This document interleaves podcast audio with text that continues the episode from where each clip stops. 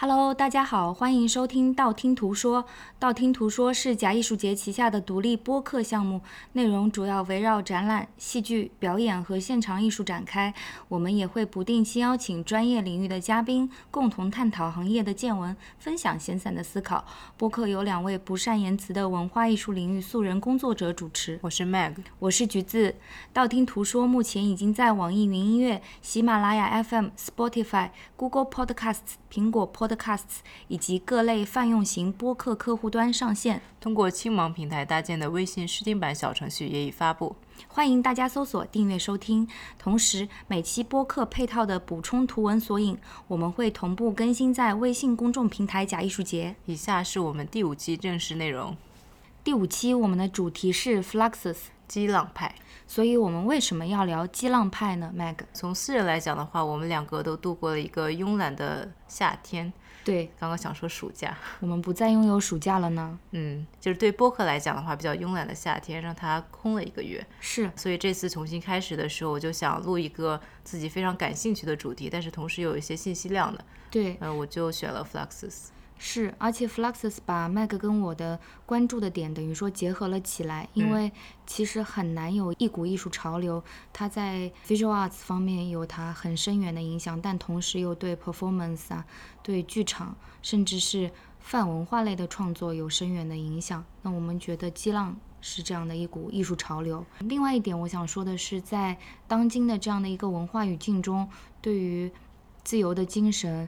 独立的思考能力的追求可能越来越模糊了，但是我觉得，当我们倒回时间线五十年，看到上世纪六十年代的这一股潮流的时候，还是会为他心潮澎湃，因为觉得他提出来的一些想法或者说理念。对于当今的艺术创作，甚至是对于我们现在观看艺术作品的一种方式，都有着很深远的一个启发。而且，因为这个运动的本质，它其实是一个用他们自己的话来讲，是一个 non-movement。对，所以我之前接触到 Fluxus 也是从很多。不同的碎片的角度吧，没有去整合它，以及探索一下它具体的上下文或者是结构吧，一个脉络。对，这次刚好因为我们两个所处的角度不同，我觉得可以聊一聊，说不定能聊出一些很有趣的东西。嗯，所以我们这一期的疗法就是一起激浪。至于说激浪到哪里，我们两个现在暂时也不太清楚。对，因为它也处在一个当代艺术中很重要的时间节点上，所以我觉得。其实有很多可能激浪出的我们想象不到的一些内容吧。对，那么从艺术史上下文的角度来看，二十世纪六十年代是怎样的一个年代呢？这个时候，abstract expressionism 就是抽象表现主义，它的盛行已经过去了。之后的艺术都和它有着密不可分的关系。首先，抽象表现主义把艺术的商业化推向了一个高潮，嗯，因此也带出了。像艺术史主流上面的六十年代 pop art，嗯，它就是会在 low brow high brow art 中间来做一些文章。在之后的 minimalism conceptualism 都是这条线走下来吧。其实无论 pop art 还是 fluxes，它们的产生都和抽象表现主义的盛行有着密不可分的关系。嗯，但是他们却走了截然不同的两条路，甚至可以说是对立的吧。那么具体怎么个对立法？我们要不要展开讲一讲？好啊，虽然说他们其实都是对抽象表现主义的一个转向吧，并且对。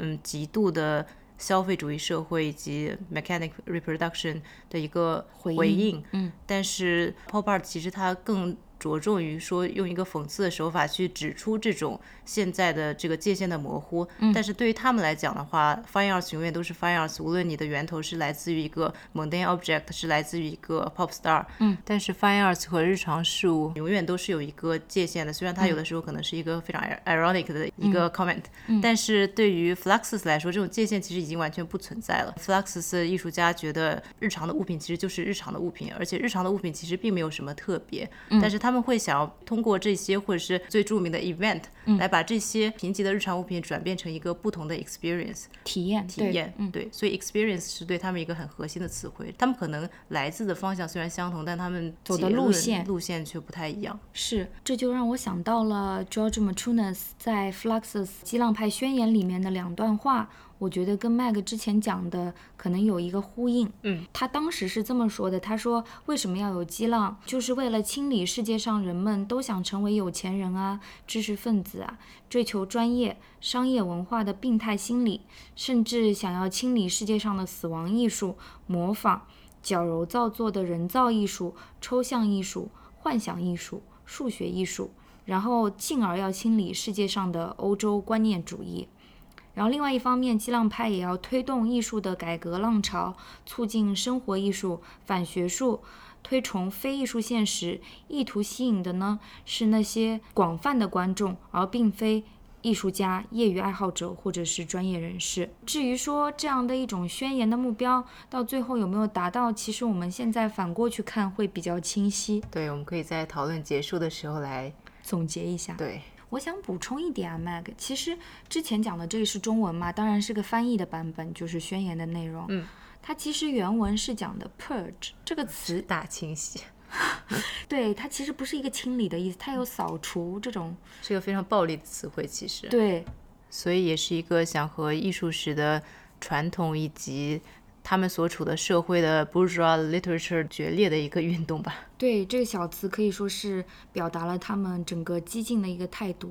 对，因为对他们来讲的话，文学类型的确定性其实是对创作的一种禁锢吧。文学类型的确定性提供了一个叫 affirmed certainty，他们想要重新去诠释、重新去理解这种文字文字和图像的关系。他们也去发掘了一些之前比他们更早的时候有过这种类似尝试的一些运动或者是一些人物吧，比如说达达，比如说 Gertrude Stein 啊等等。是的，而且其实很多学者都认为，激浪派的根基其实是在达达。对，达达对他们有很大的影响。嗯，Fluxus 的词根也很有意思，叫 flux，是个拉丁语。Matrinus 有讲过，说他找到这个词是因为他把一个刀插进了一个字典里面，然后就碰到了这个词，所以这样起的名字和达达是一样的嘛。嗯，但是这个词本身其实是有很多含义的。就是最早的话，希腊的哲学家赫拉克利特就说事物是涌动的嘛，就是流动的意思。Everything will flow，是不是要唱起来了？不会，音痴。呃，只有十八世纪黑格尔也有说过类似的想法，就是自然是一个 continuous flux。嗯嗯，在之后法国哲学家亨利·伯格森也有讲过，说事物是在不停的进化和变化中的。而且人们体验事物，并不是说 moment by moment，而是一个不间断的延绵，就像你听音乐一样，是是一个持续的过程。所以这也是为什么激浪派艺术非常讲究过程，而并非追求结果的一个根源吧。嗯。但是这个完全是我们套上去的，因为毕竟是人家把刀扎进了书里面找到的词嘛。偶然中的必然吧。对，但 Matrinas 自己也会去解释这个词。他说，不只是这样，就算他在化学或者是物理上面，他也会去找一些类似的，比如说 cathartic 含义在这个 flux 这个词里面。你刚刚提到了黑格尔嘛，其实 fluxus 跟德国也是有说不清道不明的一种关系，我们稍后再说。嗯，所以这个对 fluxus 非常重要的 Matrinas，我们要不要介绍他一下？我觉得可以讲一些他的轶事。首先呢，他是立陶宛人，在立陶宛出生，在美国去世，人生非常的短暂，很可惜，只活了四十六年。然后关于他有一件事情非常的精彩，或者说有意思吧，他的婚礼和葬礼只隔了三个月，当然也有些心酸啊。这样说，对，和 Eve Klein 一样，差不多。他的婚礼和葬礼。都是用 event 串起来的，比如说他的婚礼，在一些民事手续之后，他跟他的妻子就进行了一场行为表演，当时把两个人的衣服换了一下，到最后就是他穿着他妻子的裙子，他的妻子穿着他的西装。他的葬礼呢叫 Fluxus Funeral，婚礼叫 Fluxus Wedding。所以真的是模糊了艺术和生活的界限。对，其实也是没有艺术，都是生活，都是生活。用自己的人生在实践着自己的艺术理想吧。所以这个 Matrinas 是一个立陶宛人嘛？对。讲到这个，其实 Fluxus 潮流是一个非常国际化的一个潮流。对，白南准啊，有 Koono 啊，都有深受他的影响。对，就像他之前的达达主义一样，达达希望建一个 post nation state 嘛，Fluxus 也并没有把国籍。或者是国境作为一个边界吧，还有学科，对吧？对，对他来讲，hierarchy 是不存在的，无论是国家、学科、年龄。或者媒介吧，对，所以讲到这个媒介，其实我就想到了里面一个重要的艺术家叫 John Higgins，他有为 Fluxus 定义，他说 Fluxus 其实是一个 intermedia，是个中介，他把很多的艺术流派、艺术形式串了起来，互相之间有交融的部分，但互相之间又保留着自己的一个独立性。我觉得这个概念其实很好的概括了 Fluxus。对，就是打破一切，不止打破学科或者是媒介的边界，甚至打破了艺术和生活，甚至全盘否定了艺术的存在。是，所以很容易矫枉过正，也很容易变得很理想主义嘛，很乌托邦的一个概念，其实是。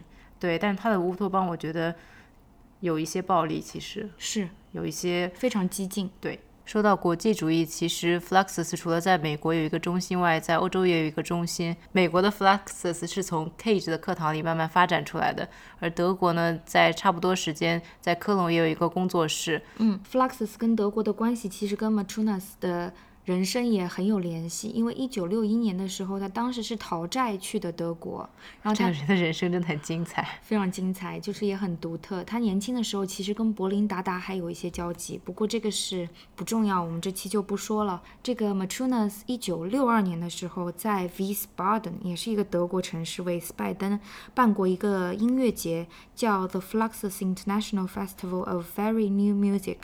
那么这样的一个艺术节也直接宣告了，等于说激浪派的成立吧？怎么说？在那个音乐节期间，其实 Matrunas 就已经表演了他比较著名的 piano piece，就是他弹着弹着钢琴，有人就去用油漆泼他的钢琴，然后最后在他的琴键上钉满了钉子。对于喜欢古典、崇拜肖邦的德国观众来说，这样的音乐节其实是把他们的三观真的体无完肤，可以说。在当时掀起了舆论的巨浪。说到音乐，其实音乐教育也是一个 Fluxus 起源的至关重要的一个点吧。对，因为其实里面很多的成员都有参加过著名的音乐家和音乐教育家 John Cage 在一九五七年到一九五九年的一个课程，他在 New School for Social Research 教一个作曲课。嗯，但是作为一个把 Chance Operation 作为最核心理念的一个音乐人、创作者，对他并不喜欢说我去教授你一些知识，或者是我把我所有的 material 转达给你，而他更喜欢用一些创造性的方式去。呃，激励学生去创作吧。其实他也会用不同的媒介，比如说是音乐啊、表演啊，或者是诗歌。对于 Fluxus 来讲，至关重要的 event score 其实就是从这个课堂上的一些练习而发展出来的。同年代也很重要的 Alan Capro 的 Happening 也是这个课堂的一个产物吧。对，Alan Capro 可以说半个导师也是 John Cage。John Cage 这个人在我们播客的出现频率很高，大家还记得？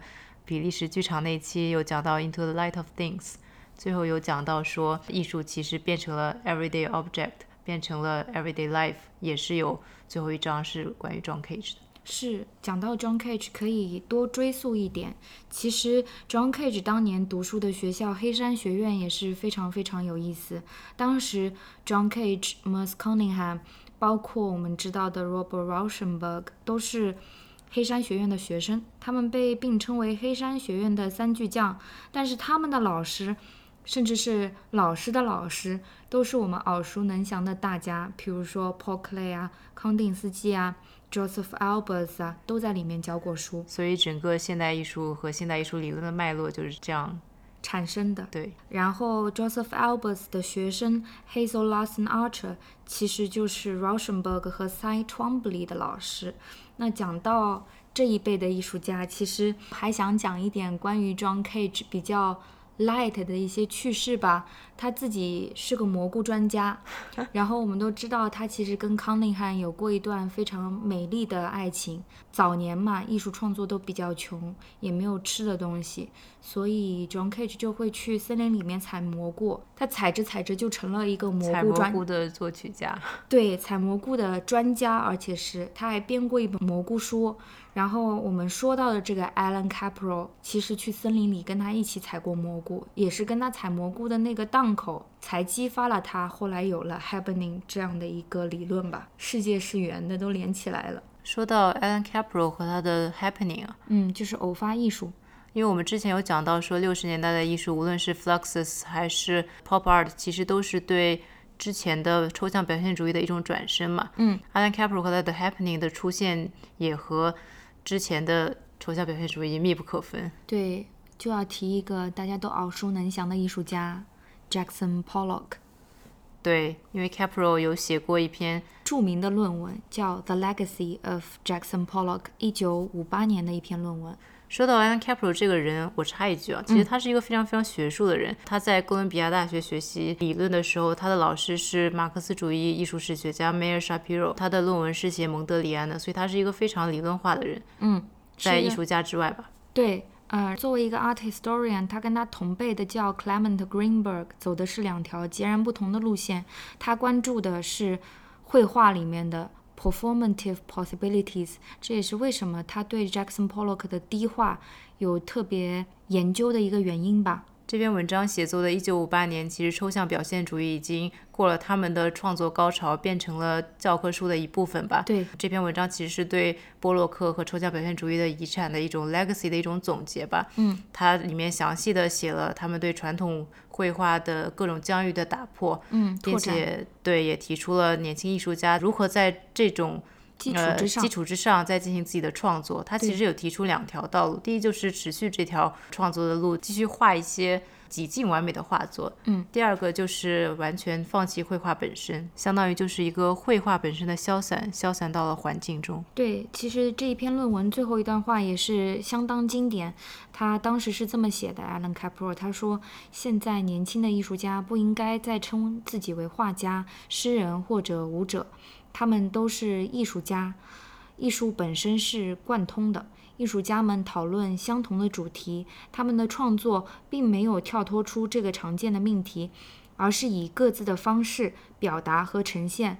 我坚信，六十年代的艺术创作将是各种艺术门类的融合。这篇文章写于五十年代末，他是在预言六十年代的艺术创作嘛？嗯，我们不得不承认，Alan Capro 还是一个很有预见性的人，预言家本人。对，因为六十年代的很多艺术，不只是 Fluxus，还有他自己的 The Happening，还有很多其他的艺术类别吧，都有符合他所说的。嗯，也有几点导致了这种艺术创作倾向的发生吧。嗯，在那个年代，越来越多的事物，世界中的事物，不只是物品，同时也是时间中的 events，都在变成他们的创作素材。对，素材不仅仅只是局限在具象的物品。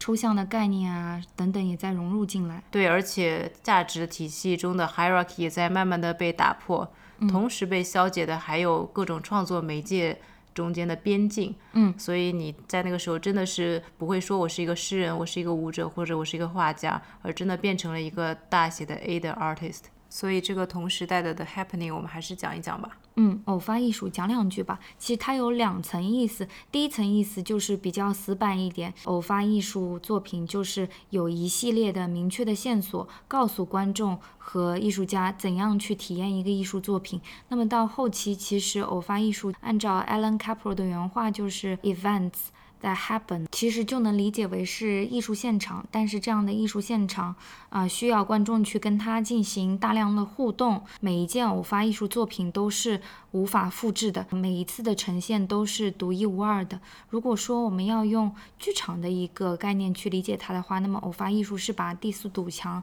彻底打破的这样的现场。对，最开始的时候自由度没有那么大嘛。嗯。比如说它的第一个 happening 叫 Eighteen Happenings in Six Parts。对，其实就是六个演员，三男三女，然后在三个房间里面，他们做一些互相之间没有关系的行为和一些互相之间没有关系的话吧，在讲，相当于是一个没有 plot 以及没有 character 的表演，它是没有故事线的。是。当时是有十六个观众嘛，他们观众的参与度也是有限的，就是他们在三个房间里面需要每人换两次。是的。其实有一点像规则游戏，所以的 happening 其实是有打破观众和表演的界限，嗯，并且没有明确的布景或者舞台。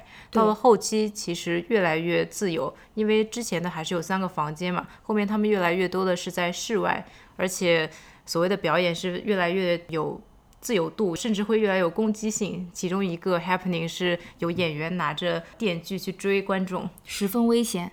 对。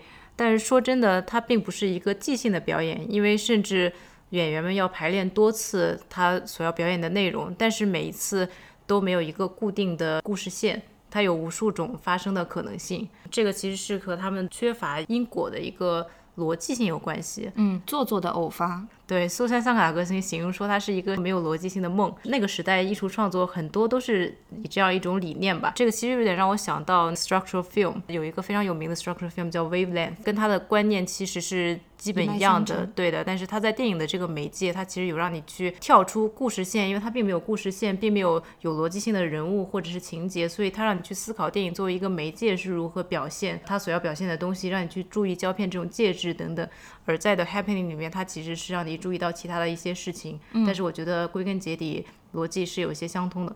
在 The Happening 里面，经常观众是没有办法去辨别场景啊、道具啊、服装啊等等，甚至都没有办法辨别演员和道具，因为有的时候演员会套一个麻袋，把自己装成一个道具，就是所有的一切都是混乱成一团的。而且 The Happening 经常在表演过程中道具就被毁坏了，所以它并不是能被复制的嘛。有人就讲过说，你去欣赏或者是你去。cherish，你去珍惜这个的 happening，就有点像你去看一个烟火，它绽放完就结束了，是这个意思。每一次都不同。对 c a p r o 自己有去解释为什么他会希望有这个短暂性，因为他觉得这是代表了一种 immediacy，一种 suchness，及时的即时性。对。而为什么会有这种短暂性呢？是因为 c a p r o 从他老师 John Cage 的禅意的理念里发展出了一种比较天真的一个信条吧。他觉得事物的独特性。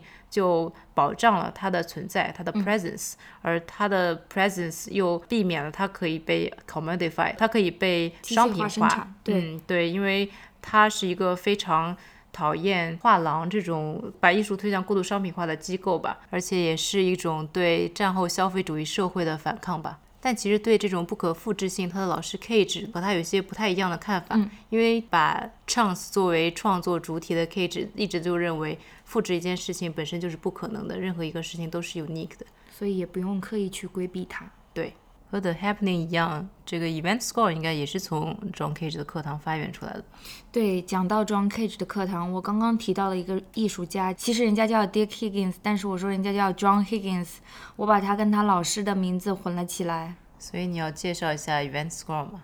嗯，我觉得最直观的介绍 Event Score 的方式，其实就是把它理解成一个 Artist Proposal。这个 proposal 其实就是在 John Cage 当时教书的课堂里面发展出来的。因为 John Cage 教授的是音乐类的课程嘛，所以当时他的学生 Alan Capro 啊、Alison Noes 啊，还有 George Brecht 等等等等，他们就做了很多音乐性的尝试。那其中有一部分的作品呢，就叫 event。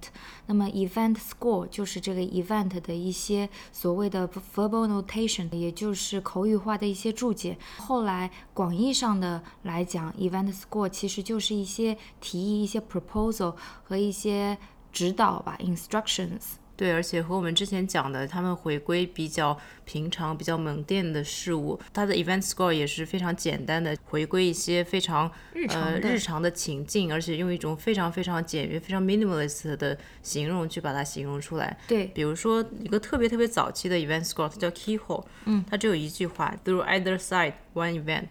其实就是在一个钥匙孔去观察对面的事情的简单的简单的行为。对，后来的话，就是在第一期的总结的出版，我们叫 Water Yam 里面吧，它是有一个 box，这个 box 里面就是全部是各种这样的对不同的一张张的卡片。对，因为它刚开始这个 event score 早期的一个形式就是以 box set。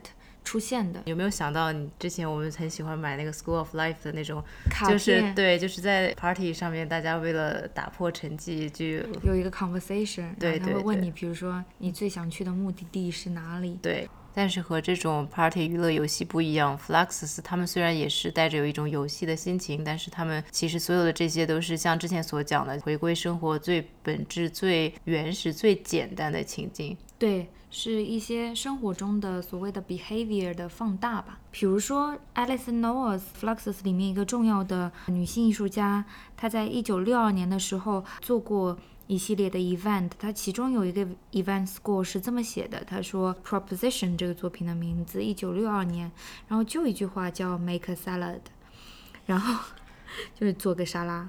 然后也是同一年，他还在街上实现了一个作品，叫 Street Piece。这个作品的 event score 也特别简单，他说就是 make something in the street and give it away，就是在街上做个东西，然后把它送给别人。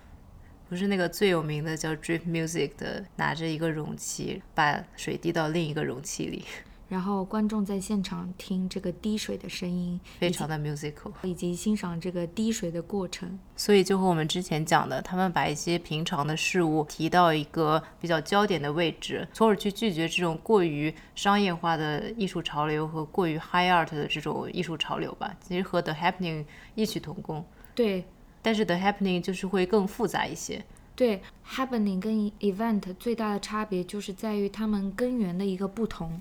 event score 其实跟 Fluxus 的源头一样，都是实验音乐嘛，但 happening 的源头还是 fine arts 这条线嘛。嗯，对，但都是真的是对过于商业化的艺术市场和过于 consumerism 的一个社会的回应吧。对一种嘲讽，甚至是对说到这个平常生活中的事物也可以作为艺术，或者是艺术与生活的边界已经消解这一点的话，又要再重新推荐一下我们第二期的那本书，叫《Into the Light of Things》。嗯，这本书真的写的非常非常的好，也写到很多 John Cage 的东西，强烈推荐大家去读一下。所以 Cage 的这些以 chance 为中心的课真的是影响深远的，呃，不只有 Alan Capro 的 The Happening 在这里出现吧，而且。之前我们讲的那个 event score 是 George Brecht 在他的课堂上面发明出来的。对，还有一个就是 Jackson McLow，他是一个诗人，他有听到 Cage 的 chance generated poems，他之后就开始创造他自己的 Fluxus poems。这些诗歌很多都是叫 concrete poem。嗯，什么叫 concrete poem？就是它的排版或者它的文字的排列组合，其实是比它文字所传达出来的意象更为重要，有一些 graphic 的成分在里面。对。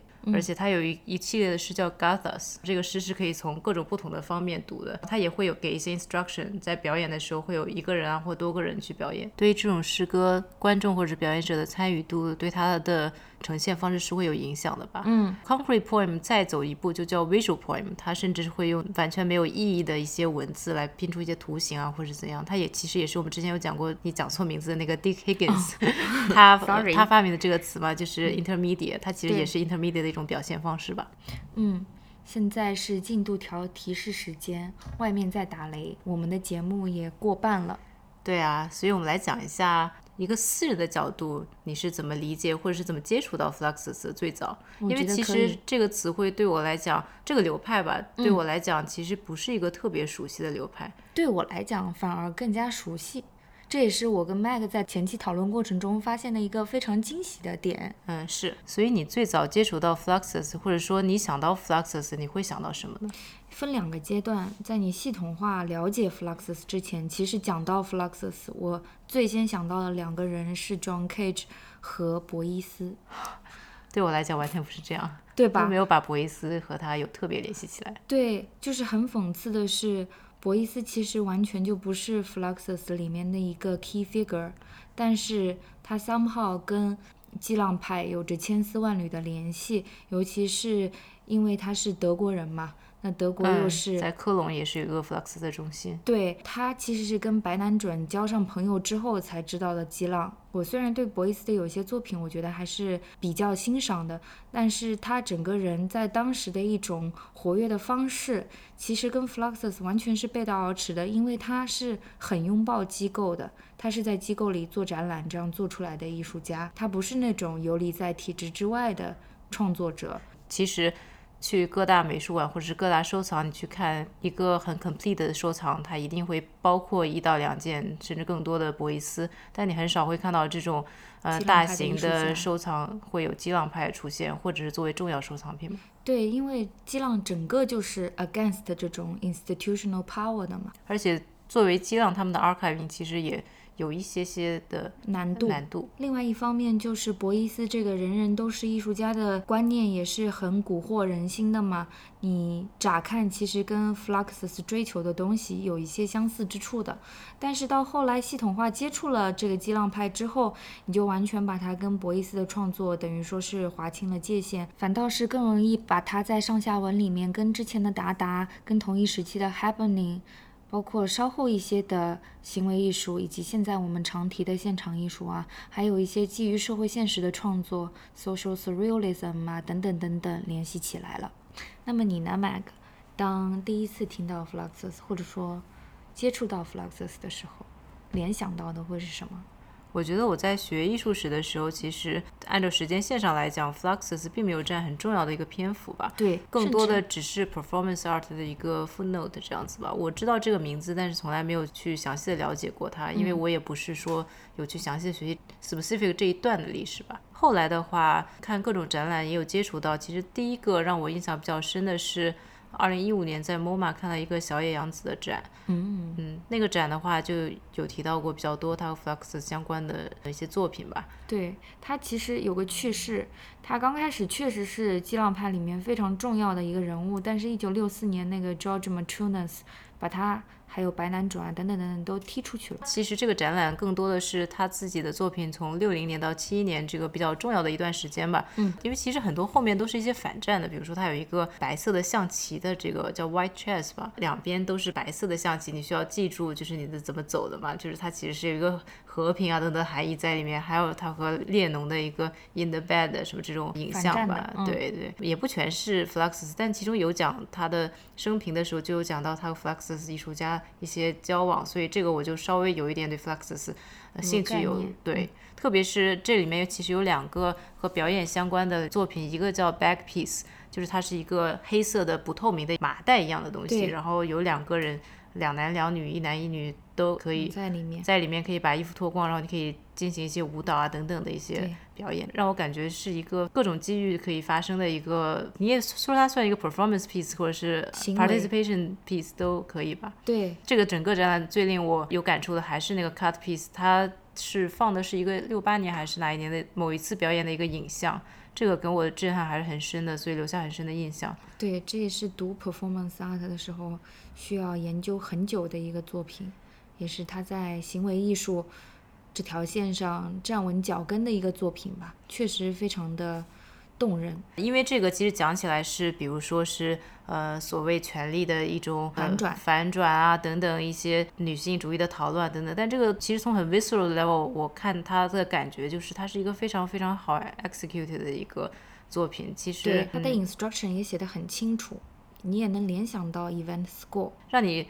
思考其实是一方面，但它能能让你很直观的感受到他想要表现的这些东西，我觉得是一个非常非常动人的作品。其实从某种程度上来讲，嗯，我觉得这个作品动人也是因为它里面有相当暴力的一个成分，因为其实 cut piece 就是一把剪刀和 Yoko Ono 本人。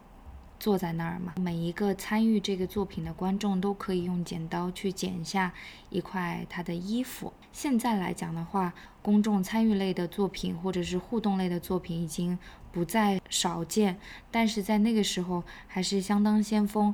而且剪刀其实不是一个常见的会在美术馆里出现的工具，它带有着强烈的这种不确定性或者说 risk，它可以给。艺术家带来伤害，这样的伤害是不太可控的。其实这个伤害它更多的是一种。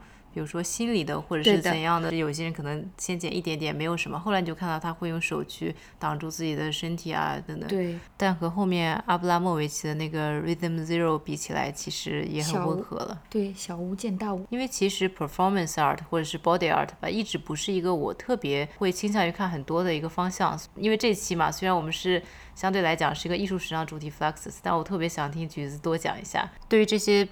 相对来讲是 body art、performance art 这种 cut piece 啊，或者后面的 rhythm zero，你是怎么样理解？首先，我觉得，呃，艺术家在这两个作品里面把自己的定位非常重要，尤其是 rhythm zero，阿布拉莫维奇他把自己变成了一个物件，他把自己看成了一个 object，物化了。他在现场提供了七十二个工具，所有到现场的观众都可以用这些工具对他做任何的事情。他有特别去选择做用什么工具吗？应该是经过精心安排的，但是里面有一些是非常 pampering 女性的东西，比如说香水啊，有一些羽毛啊，装饰性的东西，但也有一把手枪，手枪旁边有一颗子弹。好像有一次表演的时候，还真的有人把子弹装进手枪里了，是吧？把画廊里面的人应该是吓坏了，但是这个是艺术家在准备这个作品的时候，应该是预想到的一种 risk 吧。他的这个 risk management 非常的 loose，他设想到了最坏的结果。其实最坏的结果就是艺术家当场死亡。这个作品，当然它没有发生，但是这个 possibility 它永远是存在的嘛。所以我觉得就是在那样一个激进的年代，艺术家怀着一种愿景，说想要看一看公众在这样的一个情况下会做出怎样的反应。啊，那在我们面前的结果其实并没有让人很欢欣鼓舞，我是这样想的。而且我在面对这个作品的录像的时候，甚至会感到有些感伤。六七十年代 body art 和 performance art 大批的涌现，其实和之前我们讲的其他的艺术类型一样，感觉都是受之前艺术过于商业化、画廊啊、机构啊。以及整个社会的 commercialization 有关系吧？对，因为如果你用身体作为媒介，并且你的创作无法被捕捉的话，这很就很难被 commodify，就很难被商业化。对，另外一方面也跟时代背景有关系，因为六七十年代其实国际环境也没有很好、很健康啊。美国好像是在打越南战争，因为麦克刚刚讲这个，我就想到了另外一件在行为艺术史上。嗯，应该说是非常杰出的作品，Chris Burden 的 Shoot，嗯，也是开枪的一个作品。那艺术家是让他的朋友在呃十五英尺开外的地方拿着一把手枪朝他自己开枪。那其实最坏的结果也是艺术家当场死亡。那事实上，那个手枪是打到他流血了。这样的一个作品不仅仅让你很直观的看到了武器。对人体可以带来的伤害，或者说一个不确定的物件在艺术创作过程中可以带来的一个后果，它更在影射当时的一个大环境，就是说你的命运可能掌握在拥有开枪权利的人的手中，而这些开枪人的权利是看不见的人赋予他们的。感觉六十年代这种风潮其实也真的不只是在艺术界，虽然艺术界是有一个明确的反商业的一种。嗯，怎么讲反商业一种潮流在这里面吧？但是感觉整个六十年代的文化，包括音乐啊，包括无论是流行乐里面摇滚乐，还是整个 culture 都是这样的。对，有一个态度在。所以整个六十年代的文化其实都有一些 anti-establishment 的意味在里面。Fluxus 有讲自己是 anti-art，其实就是他们反对正统的 high art。对，包括六十年代的电影也是 New Hollywood，也是从一九六零年代中期开始的嘛，更多的是一些独立的电影，authorial 的电影，而不是一些 studio 为主导的。比如说那个时候 Easy Rider 啊等等，嗯，Bonnie and Clyde 都是那个年代出现的。整个电影界也是从一个比较。死板虽然说可能是一个比较 production value 比较高的，慢慢的到一些独立的有自己思想表达的一些新电影吧。嗯，这个风潮慢慢到了一九八零年代又回归了，各种都是轮回嘛。对，艺术上面也是这样，一股浪潮，一股浪潮。但是我们今天往回看 Fluxus，它还是一股非常独特的力量。所以从你的角度来看的话，激浪派对现在的表演艺术等等留下了什么 legacy 我觉得它的 legacy 不能说是一整团的火焰，它更像是洒下了一片星星，就是你在每一个发光的地方都能看到它的影子。举例来讲，比如说我们在当代剧场，尤其是实验剧场里面，可以看到创作者的素材越来越多的来自于呃社会生活，他们没有在追求做一个精致的艺术作品，而是。更在意创作的过程，甚至是有的时候会把过程放在舞台上去进行呈现。我觉得这种对素材的一视同仁，可能就来自于激浪，或者说有受到他的一种鼓舞和影响吧。另外一方面，我觉得是之前我们提的这个 Event Score，我觉得它影响非常非常的深远。我想举一个法国的观念编舞艺术家 s h o m Bell 的例子，他长得很像 Mark Rylance，我们之前忘记讲了。对，很像。他现在有一个倡导，他说他从此以后不再用飞机进行他的 touring，也就是说，比如说像我们身在亚洲的观众，就很难看到他飞一个舞团过来演出了。当然，他的作品其实也不需要一个舞团，因为他的作品有清晰的一个蓝本在。所以它很容易在特定的城市或者是剧院进行当地的复排，而不影响它这个作品的一个 framework。那我们所讲的这样的一种 framework 或者是作品的框架，其实在我看来，你回溯到激浪派，其实就是他们的这些 event score，只是说我们在现在的实验剧场里看到的这些蓝本或者说框架，它要复杂或者更坚定。然后就是现在的美术馆里面也经常会做很多的表演和行为作品，有些展演装置啊，等等等等，这也会让我想起激浪，从不同的角度吧。还有很重要的一点就是，其实激浪派当年举办了很多的艺术节嘛，这些艺术节都是有主题的，大都跟实验音乐相关。但是我觉得，其实现在欧陆有很多所谓的 boutique festival，直接或间接也受到了它的一些影响吧。我还想提一下，一九八五年在。丹麦的一个小镇其实有办过一个 Fluxus 的 festival，叫 Festival of Fantastics。当时其实是组织者带了很多的 event score 到现场去复演给当地的观众看吧。即使是非常开明、见过世面的北欧观众，当时据说也是吓到下巴掉下来。你这样想起来，我真的觉得其实这种 festival 才是重现、捕捉、展现之前 Fluxus 精神的一种比较好的方式吧。对，因为其实，在美术馆里面，你很难真的去呈现一个展览是关于 Fluxus 的，因为很文献。对我之前看小野洋子那个展，我就觉得，比如说他有一些，他就只能用视频嘛，他只能挑选某一次，像他的 back piece，他就是放了一块布让你真的去参与，还有一些他就只有一些。可能他有限的一些文献吧，你就觉得你很难真正去捕捉他这种精神。这其实跟他之前所想要达到的是一样的，因为他们拒绝 commodify，他们拒绝 commodify，就让他们的作品难以真的去捕捉下来，并且把它变成商品。但这样同时导致你很难真正的把它呈现给后世的人，因为它可能经过了就经过了，它可能就像烟花一样，真的只存在于它。发生的那一刻，哎，那我插入一个假设性的问题啊，Mag，如果 Fluxus 存在于网络时代会怎么样呢？每个 event 有三十个 YouTube 视频，只有三十个，不同的角度拍上去。他们当时有那么红吗？其实不红啊，也还好啊。对啊，三十个蛮多了。我有一个在这基础上的问题吧，你觉得这 event score 他们被？他们的创作者表演的那一次和他之后被别人拿来表演的，它的重要性上有区别吗？对你来讲，有区别的，永远是原作者的第一次表演最重要，因为有一个语境的前提在。说到 archiving 这个事情，我有点想到之前看到过的一个作品，其实并不是看到过吧，我看到过他的 archiving。嗯，这个作品叫 Kidnapping，听起来和 Happening 有点联系。它的作者叫 Marta v e n u s i a n 他是一个阿根廷艺术家。但是他在七十年代、六十年代的时候在纽约，所以他和 Alan Capro 还有跟 Fluxus 都是很好的朋友。这个作品发生在一九七三年，当时毕加索刚刚去世嘛，他就想做一个向毕加索致敬的一个表演。他是也有点 institutional critique 的意思在里面，所以他把这个表演设置在 MoMA 的门口。嗯，有很多表演者，他们把自己的脸画成毕加索画中的 Cubist 的样子，然后他们去做一些他。画中的所有的动作的一些舞蹈啊等等，但这个表演的高潮是在表演的过程中，忽然有十五个观众就被掳走了，就被 kidnap 了，然后他们被蒙上了黑色的布，然后被表演者带去了有些是艺术家朋友的。Upper East Side 的公寓啊，有一些是著名的咖啡馆啊，等等。这些人当然之前都有签过协议，说他们同意被 kidnap。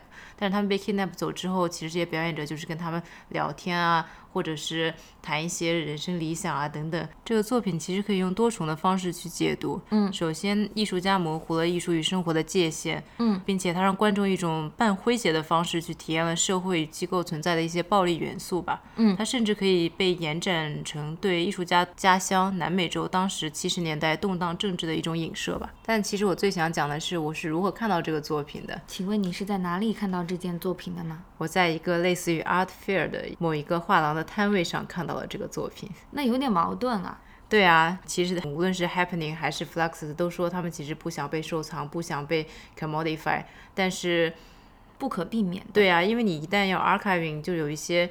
手稿啊、图像啊、照片啊，包括那些被绑架的人的 testimony，他都详细的记录了下来。这个画廊就收藏了他的所有，并把它展在了一个房间里面。当时其实可以看到那些文字和图像，去慢慢的把这个事件还原了。对我后来问了画廊主嘛，他说他买了这个，他是有还原这个 event 的权利的，因为他买的其实相当于是个版权。那我有个疑惑啊，他在画廊里面展，势必就要卖了。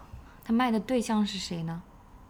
这个还真的不了解，但是我觉得他肯定是渴望机构会去收藏它吧。对啊，也不可能拆开卖。